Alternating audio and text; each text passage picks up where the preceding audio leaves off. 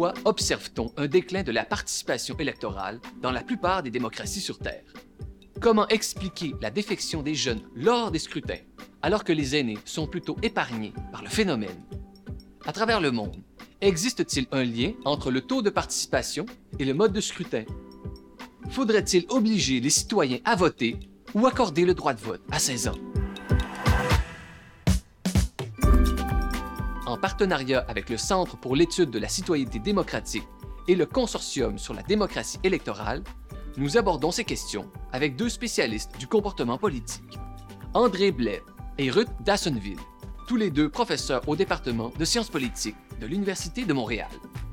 Ici Guillaume Lamy, aujourd'hui à Horizon Politique, la science du vote.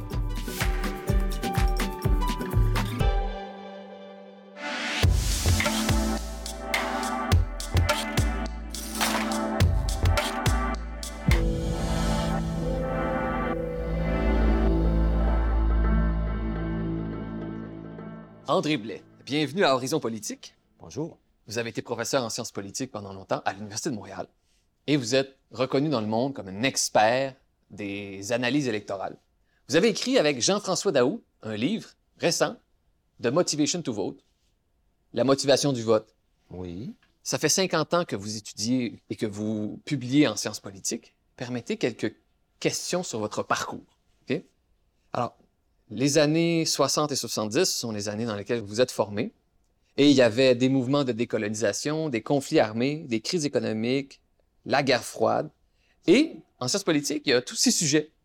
Et vous avez choisi le comportement électoral. Pourquoi? C'est une bonne question et je suis pas sûr que j'ai toute la réponse à, à cette question-là. Euh, mais je partirais du, du euh, en fait, de la constatation, de l'observation que euh, je m'intéresse aux citoyens ordinaires euh, plutôt qu'aux élites. Et donc, euh, regarder comment, comprendre comment et pourquoi les gens agissent de la façon dont ils le font. Pourquoi la politique? Probablement que je suis aussi un produit de la Révolution tranquille, un moment où euh, l'État québécois prenait forme et où on pensait que ce que l'État faisait, c'était important, puis que le- les élections faisaient partie de tout ce processus-là. Donc, je pense que c'est un peu tout. Mais c'est aussi, je dois admettre, euh, un aspect de... Je suis un peu populiste, probablement à certains égards. Et donc, André Blais, vous nous dites que vous vous intéressiez aux gens ordinaires plutôt qu'aux élites. Mais en même temps, les analyses électorales, il y a des données, c'est empirique, il y a des méthodes. Est-ce que ça vous a attiré ça aussi? Probablement aussi, parce que euh, je me, souviens qu'à l'époque, j'étais très attiré par les mathématiques en même temps, et donc ça a probablement été un facteur. Mais je pense que le facteur premier, c'était quand même mon attrait pour mon intention de comprendre le comportement des gens ordinaires. Je savais qu'il y avait des données, beaucoup de données, donc ça, ça facilitait également les choses. Vous avez raison.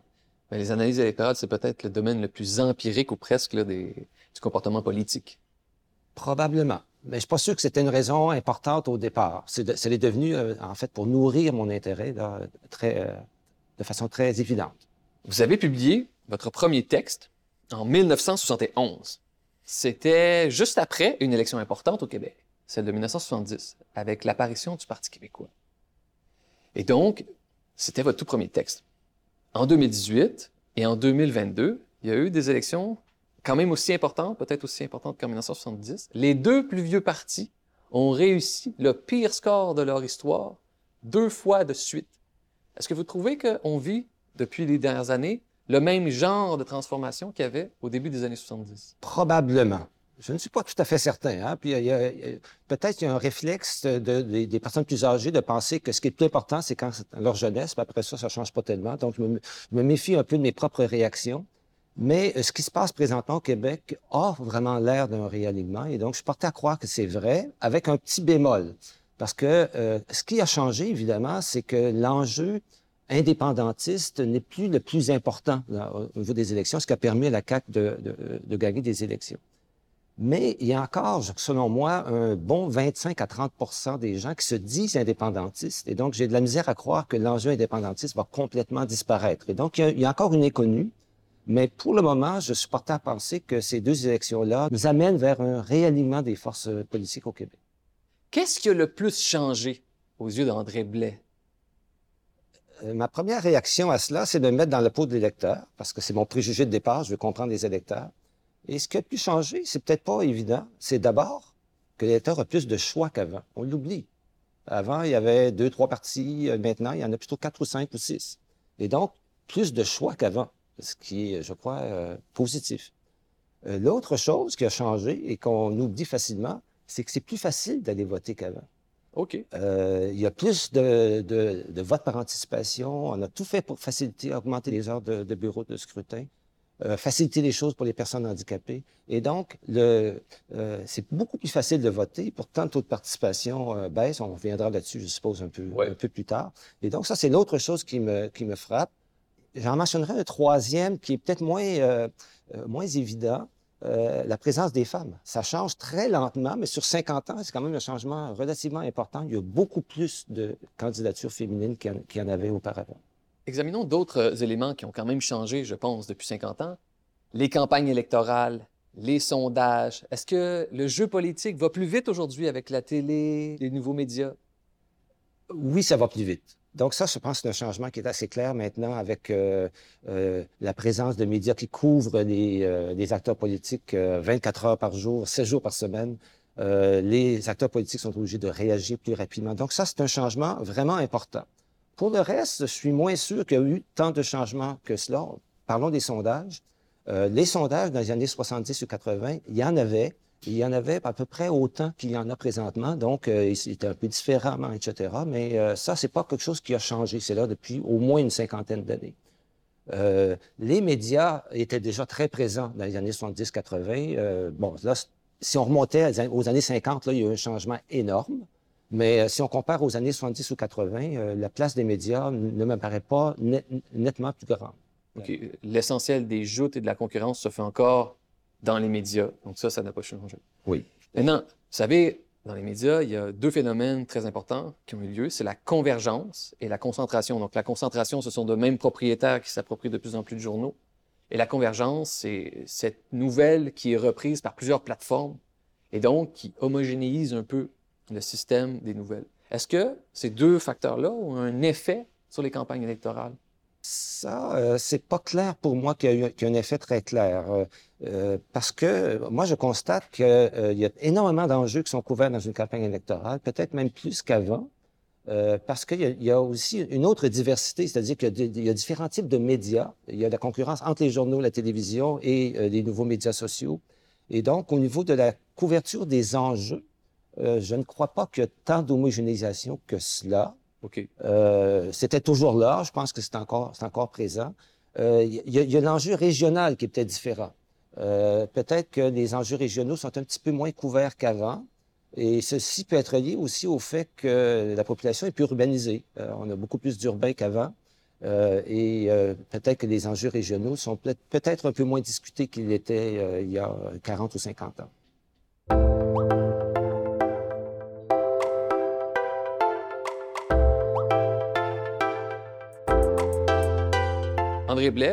Vous êtes- chercheur, mais vous êtes surtout un scientifique du comportement politique. Je pense que c'est un mot qui mérite d'être prononcé euh, en vous concernant. Et vous savez, dans le monde scientifique et universitaire, il y a deux positions. Il y a ceux qui nous disent on fait de la recherche, puis l'important, c'est de découvrir des choses et voilà tout. C'est déjà un engagement suffisamment important. Et il y a ceux qui nous disent on doit faire de la recherche pour améliorer le bien commun. Où vous vous situez par rapport à ça? Je suis d'abord et avant tout un chercheur, et donc ce qui importe d'abord et avant tout, c'est la rigueur scientifique. OK. D'abord et avant tout. Ceci étant, je me préoccupe aussi euh, que mes recherches servent au bien commun autant que possible. Et donc, dans la mesure du possible, je vais prendre des sujets qui ont une portée pratique, par exemple l'étude des modes de scrutin. Et je vais aussi euh, chercher à, dans la mesure du possible, à vulgariser les recherches. Mais mon rôle premier, c'est de faire de la recherche de rigueur. C'est ce qui m'anime d'abord et avant tout. Ceci étant, il y a, je suis aussi, euh, bon, mon salaire est payé par le public. Je sens que j'ai euh, un devoir de renseigner les gens sur ce que je sais, ce que je ne sais pas sur les différents enjeux. Et donc, j'essaie d'un peu de combiner les deux, mais il y a une priorité, c'est la recherche. Les deux, mais dans le bon ordre. D'abord la rigueur scientifique et en espérant contribuer au bien commun. Oui. Est-ce que vous trouvez que la classe politique prend au sérieux, pas juste vos recherches, mais les recherches des scientifiques en sciences politiques en général? Euh, c'est une question difficile. Hein? Euh, évidemment, j'aimerais ça que, les, euh, que tous les députés, que tous les ministres, que le premier ministre lisent tous mes travaux. je serais très honoré de, de, de cela. Je pense que c'est pas probablement pas le cas. je pense qu'il faut le reconnaître. Je dois aussi dire que j'ai une énorme admiration et respect pour la classe politique. le travail qu'ils font est remarquable. si j'avais fait une carrière politique, j'aurais fait beaucoup plus de gaffe que la majorité des, euh, politiciens. Donc, j'ai énormément de, respect pour eux. Euh, en, même temps, je n'ai pas énormément de contact avec euh, les, politiciens. Et dans l'enjeu sur lequel j'ai un peu plus participé, la réforme du mode de scrutin, je ne pense pas qu'on a accordé énormément d'écoute à mes travaux, mais ça, ça fait, ça fait partie de la vie. Bien, vos travaux restent accessibles, comme ceux de vos collègues d'ailleurs. Et donc, on va poursuivre la conversation sur la science du vote avec Ruth Dassonville immédiatement. D'accord.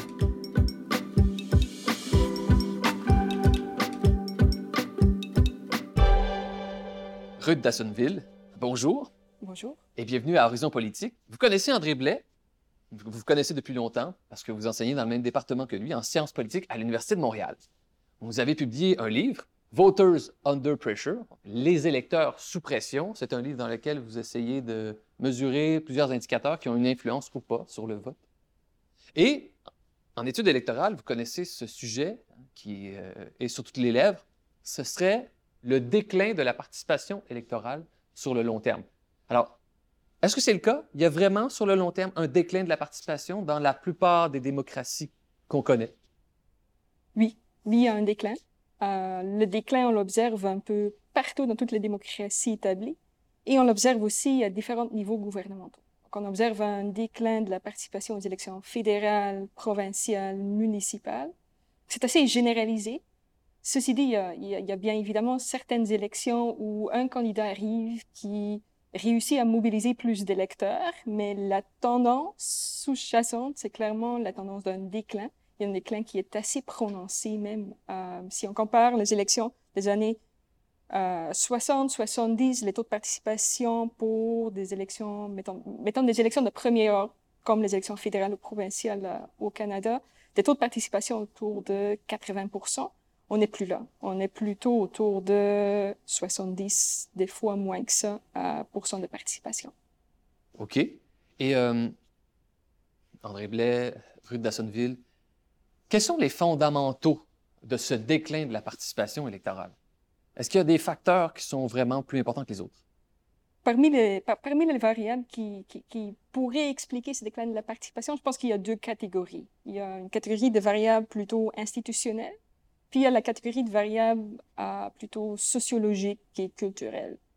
Dans la catégorie des variables institutionnelles, on parle entre autres de la possibilité que le déclin de la participation est dû au fait qu'on a fait baisser l'âge de vote de 21 à 18 ans, ou du fait que les élections seraient de nos jours moins compétitives, ou encore du fait que euh, y a de plus en plus d'élections et on mobilise donc trop les électeurs et c'est pour cette raison que les électeurs ont comme un, sentiment de fatigue de devoir aller voter tout le temps et ça expliquerait en partie le déclin. Parmi ces trois indicateurs ou variables institutionnelles, je pense que c'est surtout le dernier qui nous aide vraiment à expliquer ce, déclin. Dans des contextes où euh, on organise des élections en simultané, par exemple des élections euh, fédérales et municipales le même jour, là, les, électeurs ont, plus tendance à aller voter que dans des contextes où on organise des élections pour différents niveaux à différents moments. Euh, je résume ça sous la forme d'un paradoxe. Je pense que vous avez déjà entendu cette formule. Plus on vote, moins on vote. C'est un peu ça, cette fatigue de l'électeur? Oui, je pense qu'il y a une lassitude. Je crois que les gens aiment les élections, mais euh, à dose modérée, probablement. Mais vous avez étudié ça longtemps, André Blais, le déclin de la participation électorale? C'est vraiment le sujet là, en étude du comportement politique. Euh, je ne sais pas si c'est le sujet, mais c'est certainement un sujet très important. Et euh, moi aussi, je suis d'accord. Je pense que le, fait qu'il y a beaucoup plus d'élections qu'avant pour toutes sortes de choses, des référendums, l'élection de président, euh, les élections locales, etc., il beaucoup plus qu'avant. C'est un facteur. Et selon moi, l'autre facteur, comme Ruth l'indiquait, qui est plus sociologique ou culturel, c'est ce que j'appellerais la, la, diminution du sens du devoir. C'est qu'il y a 40 ou 50 ans, il y avait beaucoup de citoyens qui ne s'intéressaient pas à la politique, mais qui avaient l'impression que euh, c'est un devoir de citoyen d'aller voter, que ce serait comme un péché de ne pas voter. Euh, ce sentiment-là, il existe encore, mais il est beaucoup plus faible qu'avant, et en particulier chez les euh, générations les plus euh, récentes. Et ça, ça expliquerait euh, le déclin de la participation, parce qu'on s'aperçoit que ce déclin-là est plus prononcé chez les jeunes que chez les personnes âgées. Ruth Dassonville, vous avez dit tout à l'heure, en abaissant l'âge du droit de vote, ça aurait eu un effet sur la participation? C'est une hypothèse qui a été proposée par certains chercheurs, mais je pense que les preuves sont moins concluantes que pour, par exemple, les élections simultanées. OK, mais donc c'est pas tout à fait démontré, mais il y a quelque chose derrière ça. C'est quoi? C'est qu'on a demandé à des gens d'aller voter alors que c'était pas dans leurs habitudes ou leurs pratiques? Mais l'idée derrière était que euh, 18 ans, c'est vraiment un mauvais moment pour demander à quelqu'un d'aller voter. Parce qu'à 18 ans, on est dans une période de la vie où il y a beaucoup de choses qui sont en train de changer. On déménage, on va à l'université. Et donc, il y a toutes sortes de, de, de raisons. On n'est plus vraiment, euh, on n'est plus inscrit sur la liste électorale. On doit modifier ça. Ça prend du temps, de l'énergie. Donc, 18 ans, ça serait un mauvais moment. Il y a 21 ans, par contre, on serait déjà un peu plus établi. On a déjà des fois un emploi, surtout à l'époque. Euh, et donc, ça aurait été un meilleur moment. Les mêmes chercheurs qui ont proposé ou qui, qui, qui ont fait l'hypothèse que le fait de faire baisser l'âge de 21 à 18 ans aurait eu un effet négatif sur la participation, proposent aussi que faire baisser l'âge de vote encore plus serait bénéfique. Parce que 16 ans, ça serait un meilleur moment que 18 ans. Parce qu'à 16 ans, on habite encore chez les parents, dans un environnement assez stable, où euh, on va encore à l'école aussi. Donc, toutes sortes de, de, facteurs autour qui pourraient aider le jeune à s'inscrire sur la liste électorale et à aller voter par la suite. Et au fond, à l'école, ce serait même pédagogique euh, d'utiliser les établissements scolaires pour créer une pédagogie de l'électeur, c'est ça? Euh, C'était ça la thèse. Euh, moi aussi, je suis un peu sceptique vis-à-vis de cette thèse-là. Je ne suis pas sûr que c'est tout à fait le cas. Il y a eu quelques pays où on a euh, baissé le, vote à 16 ans euh, et les résultats ne sont pas très concluants. Mais à part de l'âge, il y a d'autres facteurs aussi. Il y a euh, les niveaux d'éducation et le revenu, qui sont deux euh, facteurs très importants, qui sont des indicateurs de, des ressources qu'ont les citoyens. Euh, et ce qu'on voit, c'est que des électeurs, des citoyens qui n'ont pas les ressources qu'il faut pour aller voter ont tendance à rester chez eux le jour de l'élection. Euh, ils ont d'autres préoccupations que d'aller voter. Quand vous dites les ressources, c'est quoi? Les moyens de se déplacer, une voiture, des choses comme ça? Surtout d'autres préoccupations dans la vie que la politique. Il y a aussi le fait de si on demeure seul ou non. Hein, dire le, le, le vote, c'est un acte social. Et euh, les personnes qui demeurent seules euh, votent moins que les personnes qui demeurent avec d'autres personnes. Donc, euh, par, et ça peut être le cas, par exemple, de, quelqu'un à, un âge plus élevé qui devient veuf ou veuve. Là, on s'aperçoit que le taux de participation diminue. Pour les jeunes, bien souvent, les jeunes demeurent seuls et c'est une des raisons pour lesquelles ici, ils votent moins que d'autres. Et donc, le, le, fait de voter seul est aussi un facteur. Est-ce qu'il y a eu des enquêtes, des entrevues qui ont été faites avec les abstentionnistes, une sorte d'anthropologie du non-électeur. Est-ce que ça existe, ça? Puis vous avez fait des découvertes? Euh, moi, je dirais dans le Motivation to Vote, notre argument, c'est que euh, l'attitude la plus importante de toutes, c'est tout simplement est-ce qu'on s'intéresse à la politique ou non? Il y a des gens qui s'intéressent énormément à la politique et ces personnes-là vont voter presque toujours. Et il y a des personnes qui ne s'intéressent pas du tout à la politique et la plupart du temps, elles n'iront pas voter. Euh, c'est comme une donnée comme évidente, si vous voulez, mais que il faut tenir compte. C'est pas le seul facteur. Il y a une grande variété d'abstentionnisme. Moi, j'argumenterais que l'attitude la plus importante de toutes, c'est tout simplement si on s'intéresse à la politique ou non. Et donc, on a beaucoup parlé de la participation, mais on voit, même s'il y a un, un, déclin sur le long terme de la participation, des fois, il y a des rebonds. Alors, c'est pas linéaire, plus des dents de scie. Qu'est-ce qui explique justement ces rebonds de la participation, des fois en surprise? Je pense que ce qui joue, c'est vraiment le, contexte politique du, moment où on, on organise l'élection, c'est-à-dire est-ce que euh, l'élection va être très, très serrée ou non, par exemple. Si on voit dans les sondages, par exemple, que c'est vraiment une course à deux entre deux candidats qui sont, c'est très, très serré, ou deux partis où c'est très serré, ben là, les électeurs vont être plus mobilisés à aller voter.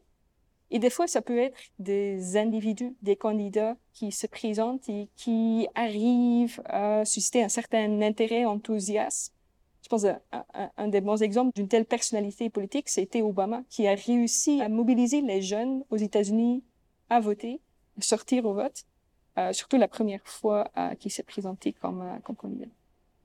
Ou ça peut être quelqu'un comme Donald Trump, euh, qui va polariser les gens, qui, il va y avoir des gens qui vont l'aimer beaucoup, puis d'autres qui vont le détester. Et là, la taux de participation va augmenter. Ou encore l'impression d'un enjeu extrêmement important. Je veux dire, euh, euh, le référendum de 95 au Québec, le taux de participation a été extraordinaire parce que tout le monde pensait que c'était un enjeu extrêmement important. Et donc, c'est possible, dans certains contextes, d'avoir un bond très important du taux de participation. Oui, en effet, en 1995, le taux de participation a frôlé les 94 et ce fut euh, la consultation la plus critique de l'histoire, au moins récente, euh, du Québec. Et donc, euh, ces fluctuations dans la participation, ça porte un nom, ça, en, en études électorales, c'est la volatilité. Est-ce qu'il y a plusieurs formes de volatilité qui existent?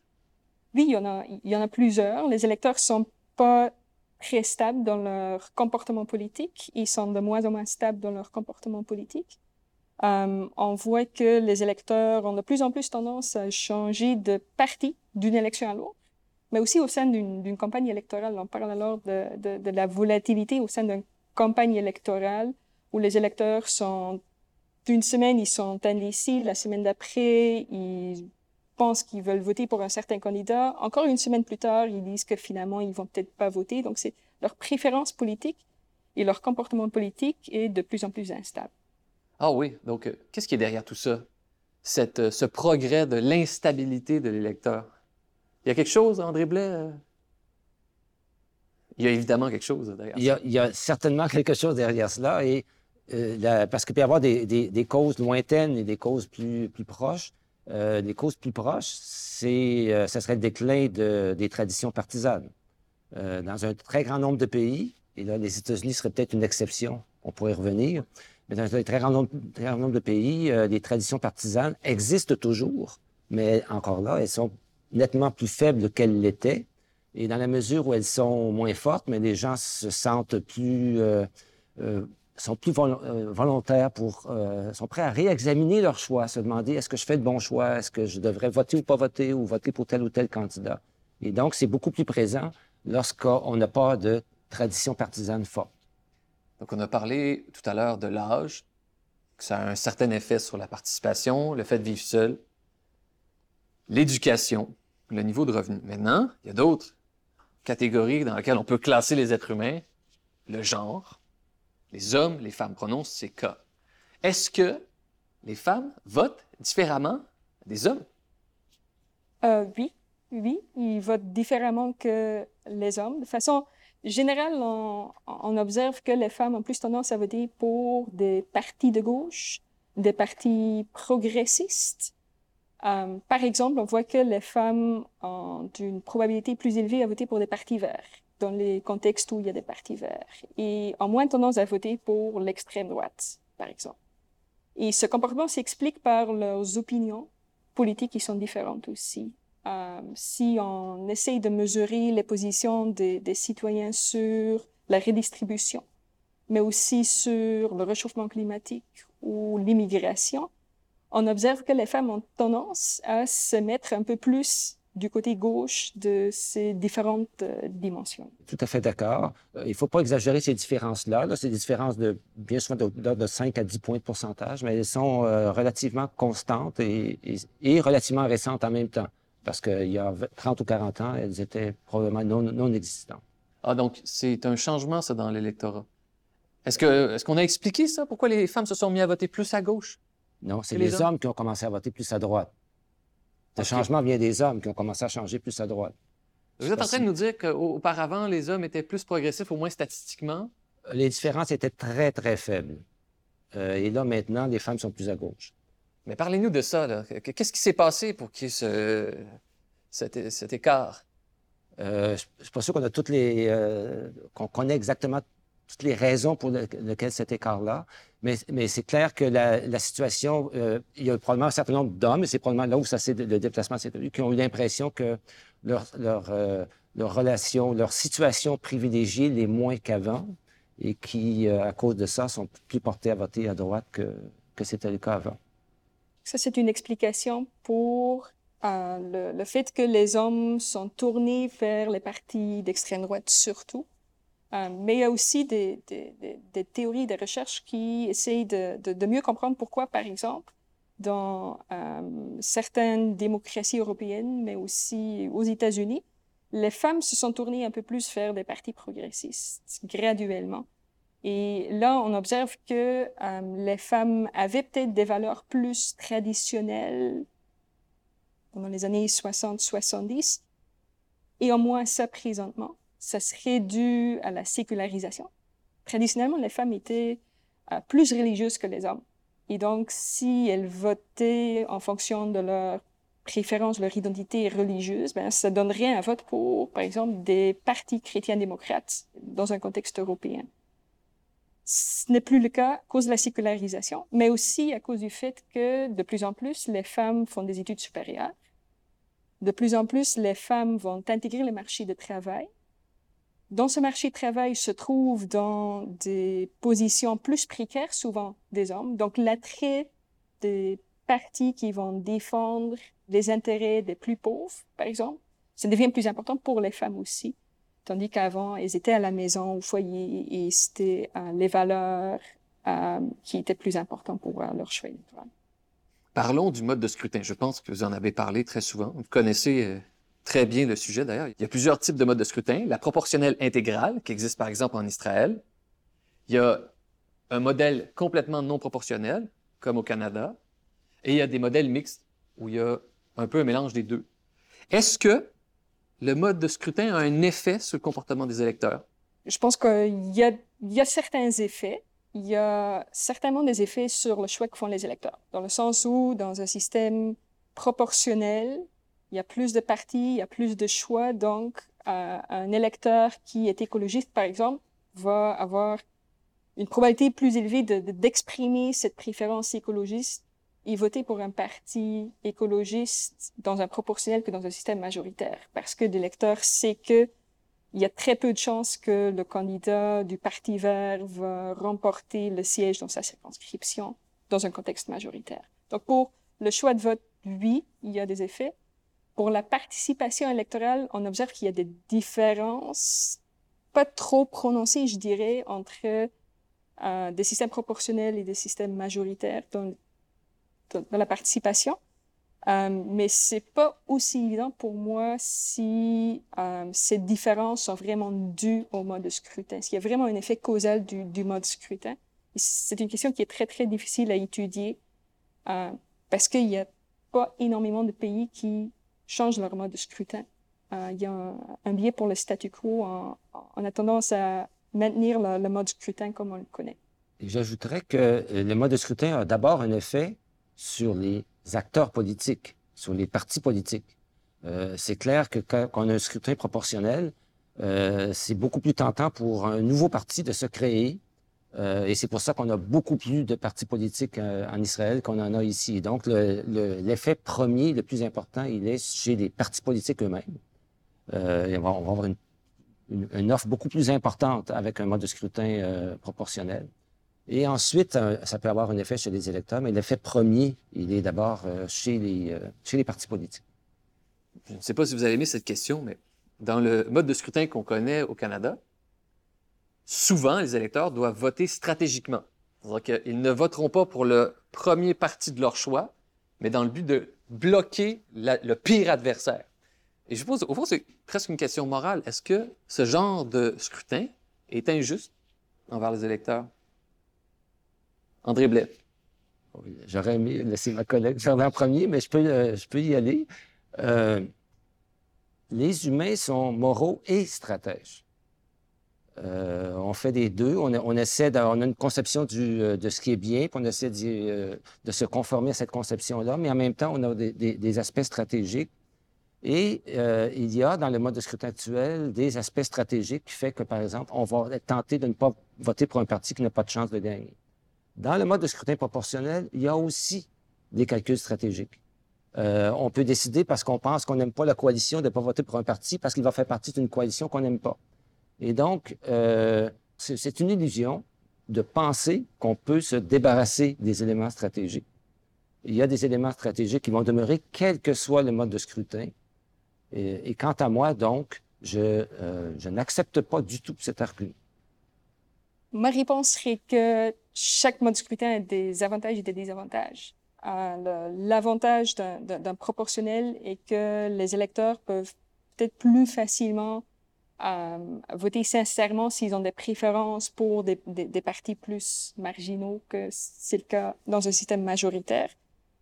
Mais un système proportionnel a aussi des désavantages, des inconvénients. Il le, le, lien entre les résultats de l'élection, le vote exprimé et qui va entrer au pouvoir est beaucoup moins clair dans un proportionnel. Donc, d'une certaine façon, les électeurs ont moins d'impact sur qui va être au gouvernement dans un proportionnel. Donc, ultimement, c'est une, question de, quel principe on trouve le plus important, pas vraiment une question de quel est le meilleur mode de scrutin. Et quand vous dites que c'est moins clair qui va être au gouvernement lors d'une proportionnelle, qu'est-ce que vous voulez dire? Il va y avoir une coalition qui va se négocier et ça, c'est pas, c'est hors du contrôle des électeurs. Exactement. C'est au parti de travailler avec les résultats de l'élection une fois que les électeurs ont voté. Et euh, plus que le résultat est fragmenté, plus difficile est ce, ce, ce travail de négociation. Et plus c'est probable aussi que cette coalition va être assez hétérogène, va euh, inclure toutes sortes de, de, de partis et va, va, pas vraiment être un bloc clairement de gauche ou de droite.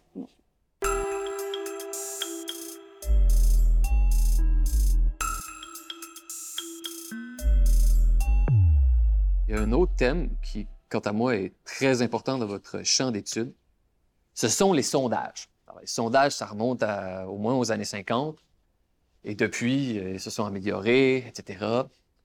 Et la grande question, vous vous êtes fait poser cette question-là au moins dix fois, je suis certain. Est-ce que les sondages ont une influence sur le vote? Je pense qu'ils ont un impact, mais on ne doit pas l'exagérer, comme avec beaucoup de je pense que beaucoup de nos réponses sont oui, il y a peut-être quelque chose, mais il ne faut pas l'exagérer, c'est très, très nuancé. Euh, une des raisons pour laquelle, euh, dans certains pays, on va euh, exclure la possibilité de, de, publier des sondages quelques jours avant l'élection, par exemple, c'est justement cette crainte que les sondages influenceraient les électeurs. Euh, mais on pourrait faire un autre argument aussi, c'est-à-dire que l'information qui vient des sondages est utile pour les électeurs. Il leur aide à voir quels candidats ont vraiment une bonne chance pour remporter un siège, par exemple. donc, on ne devrait pas priver les électeurs de cette information. Moi, je ferais l'observation suivante. Lorsqu'il y a un changement dans une campagne électorale, la plupart du temps, le parti qui est en avance perd du terrain. Donc, si les sondages avaient une influence très grande et que les gens se reliaient toujours au meneur, on n'aurait pas ce résultat-là.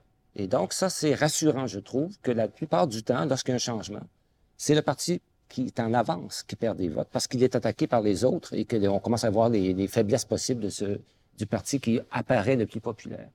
Ceci étant, je pense que la, la critique, c'est qu'on accorde peut-être trop de place au sondage. Et là, ça, ça peut être justifié. Euh, on espérait que dans une campagne électorale, il y aurait d'abord un débat d'idées sur euh, les politiques à adopter. Et on espère que les sondages soient là comme information, mais qu'ils ne prennent pas trop de place. il est possible qu'ils prennent trop de place. Donc, ça fait longtemps que vous utilisez ces questions. Il y a un déclin de la participation généralisée en Occident, mais il y a des pays qui ont rendu le droit de vote obligatoire. Qu'est-ce que vous pensez de ça, rendre le droit de vote obligatoire pour corriger le déclin de la participation électorale? Je dirais que le vote obligatoire est euh, l'approche ou l'institution la plus efficace pour faire monter les taux de participation. Euh, dans les pays qui utilisent un vote obligatoire, les taux de participation sont autour de 90% en Australie ou en Belgique, par exemple. Donc, si le but, c'est euh, d'avoir un taux de participation le plus élevé possible, c'est l'instrument le plus efficace possible. Il faut aussi noter que euh, même dans des contextes comme l'Australie, où le vote est obligatoire, où il y a des amendes pour ceux qui vont pas voter, en réalité, il y a toujours la possibilité de s'excuser et de pas aller voter. Un électeur qui a vraiment pas envie d'aller voter peut donner une excuse et généralement c'est accepté, il n'y a pas vraiment de conséquences. OK, OK. Oh oui, ma tante était malade et je devais m'en occuper. C'est une raison tout à fait acceptable. OK, donc, malgré tout, même quand on rend le, vote obligatoire, il y a encore un 10% des gens qui ne vont pas voter. Mais ça, c'est la- l'approche légaliste. Est-ce qu'il y a... Et qui ne coûte pas cher. OK. Est-ce qu'il y a d'autres moyens qui fonctionnent ou qui ne fonctionnent pas pour augmenter la participation électorale? Euh, Ce qu'on a fait, c'est de rendre le vote plus simple, d'augmenter le, le nombre d'heures, le nombre de, de- de votes par anticipation, de faire en sorte qu'on puisse voter de façon différente. Et, et toutes ces solutions sont efficaces, mais marginales. Elles ont tout un effet très petit, mais qui est quand même pas nul. Et donc, on s'aperçoit que de rendre ça plus facile de voter, ça aide, mais ça n'aide pas énormément. Parce qu'au départ, une personne qui n'est pas intéressée à- trop trop à la politique, euh, ça prend énormément de choses pour tenter de, de la convaincre d'aller voter. Au niveau des institutions, les instruments sont assez limités, Euh, mais euh, comme André l'a montré dans ses recherches, les, les- les principales raisons derrière le déclin sont euh, liées aux attitudes et aux, euh, des, des citoyens, déclin du sens de devoir civique, l'intérêt pour la politique. Ce sont des attitudes qui généralement sont assez stables, donc on ne va pas d'une élection à l'autre avoir un effet énorme sur l'intérêt pour la politique ou le sens de devoir civique. Si on voudrait vraiment essayer de renverser cette tendance, je pense qu'on devrait regarder plutôt la socialisation politique, l'éducation civique, et essayer de former les futurs électeurs par le biais de, de, de- des efforts d'éducation civique à l'école, par exemple. Euh, c'est pas aussi clair que ça aurait des effets, euh, ça serait une solution miracle, mais je pense que si on veut de façon fondamentale changer quelque chose, c'est les attitudes qui, qui sont importantes. Et des groupes qui travaillent avec les jeunes euh, nous indiquent que ça serait très utile de faire en sorte que les jeunes aient la perception que d'aller voter, c'est le fun. Et donc, c'est agréable, etc. Et, toutes sortes de, solutions pour faire en sorte que euh, les, gens aient l'impression que c'est une activité agréable dans laquelle on peut aller rencontrer nos voisins, fêter, aller manger, prendre un café, etc. Ça, c'est le genre d'autres solutions qui ont été moins explorées et qui me semblent intéressantes. C'est c'est le cas, par exemple, en Australie où, euh, après le vote, mais souvent dans les écoles, après ça, on peut aller prendre un café et euh, prendre des muffins, par exemple, euh, etc. Et t- ça, ça pourrait être des, euh, des solutions dont on- l'impact n'est pas très connu pour le moment, mais qui pourraient faire euh, changer la perception euh, qu'on a euh, du vote. Si le vote, c'est une belle occasion pour rencontrer nos voisins, ça peut être intéressant.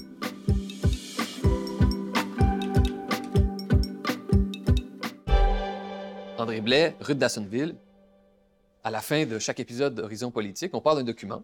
Aujourd'hui, c'est un des premiers livres qui a essayé de faire une science du vote. Vous connaissez ce livre?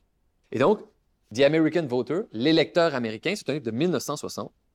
Quelle importance a eu ce livre en études électorales? Je crois que c'est un des livres les plus cités en études électorales. Donc, c'est sûr que ça a eu un impact énorme. Et je pense qu'un impact pour deux raisons principales. Tout d'abord, un impact à cause de, de, l'apport théorique du livre. Les concepts qui étaient décrits et introduits dans le livre influencent toujours notre façon de voir les élections et le comportement électoral.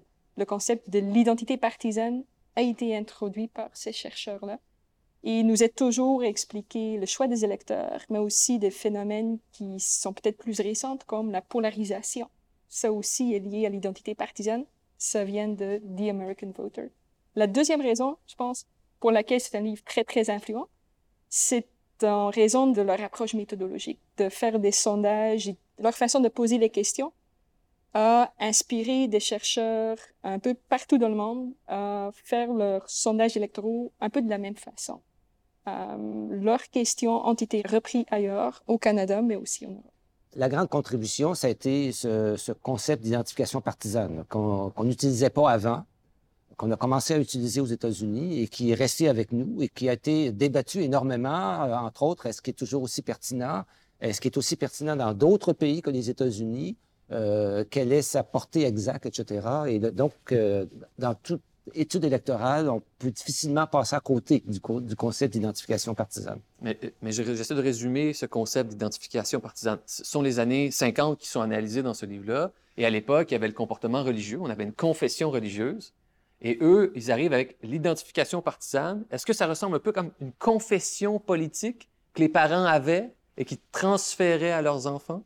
ça correspond tout à fait à la façon dont eux, ils vont décrire. C'est vraiment une identité, une identité politique, et c'est une identité politique qui est héritée en, au sein d'une famille. On est soit démocrate, soit républicain aux États-Unis. Et donc, on apprend à voter d'une certaine façon. Les États-Unis, c'est une des plus vieilles démocraties qu'on connaît, avec la France, le Canada aussi, le Royaume-Uni. Mais c'est aussi un régime électoral complexe, un régime présidentiel est-ce que, au fond, le comportement électoral américain, c'est comme une donnée à part ou c'est une donnée marginale quand on étudie le comportement électoral occidental? Je suis tout à fait d'accord pour dire que les États-Unis, c'est un cas particulier euh, pour des raisons institutionnelles. Donc, le système politique est particulier. On ne devrait pas toujours généraliser de ce qui se passe aux États-Unis ailleurs. Euh, et je pense que la, contribution du livre de The American Voter n'est pas nécessairement de dire euh, les électeurs un peu partout se comportent exactement comme les Américains, c'est plutôt dans les instruments qu'ils ont proposés pour étudier et comprendre le, choix des électeurs. Et ça, je pense, c'est assez généralisable. On peut essayer de mesurer les identités partisanes un peu partout. On peut essayer de mesurer des facteurs plus à long terme et leur impact sur le vote, ainsi que des facteurs plus à court terme comme l'économie ou les chefs et euh, ça, je pense, c'est assez généralisable et ça, ça, voyage plus facilement d'un pays à un autre. Donc, au niveau des institutions, c'est clair que c'est un cas à part, mais euh, pour le reste, c'est peut-être pas aussi clair que ça. Je vais prendre un, un autre exemple, le vote économique, l'impact des conditions économiques sur le vote. Euh, les résultats qu'on a sont quand même, euh, qu'on observe aux États-Unis, sont tout à fait comparables à ce qu'on va, qu'on va observer dans d'autres contextes. Et donc, oui, au niveau des institutions. Pour le reste, euh, les Américains, euh, lorsqu'ils ont à faire un choix électoral, euh, ils sont comme les Canadiens, comme les Français, comme les Britanniques, ils réagissent en fonction de leurs valeurs, de leurs intérêts, de leur identification partisane et de, et de l'offre qu'ils ont. Ils ne sont pas si différents que cela.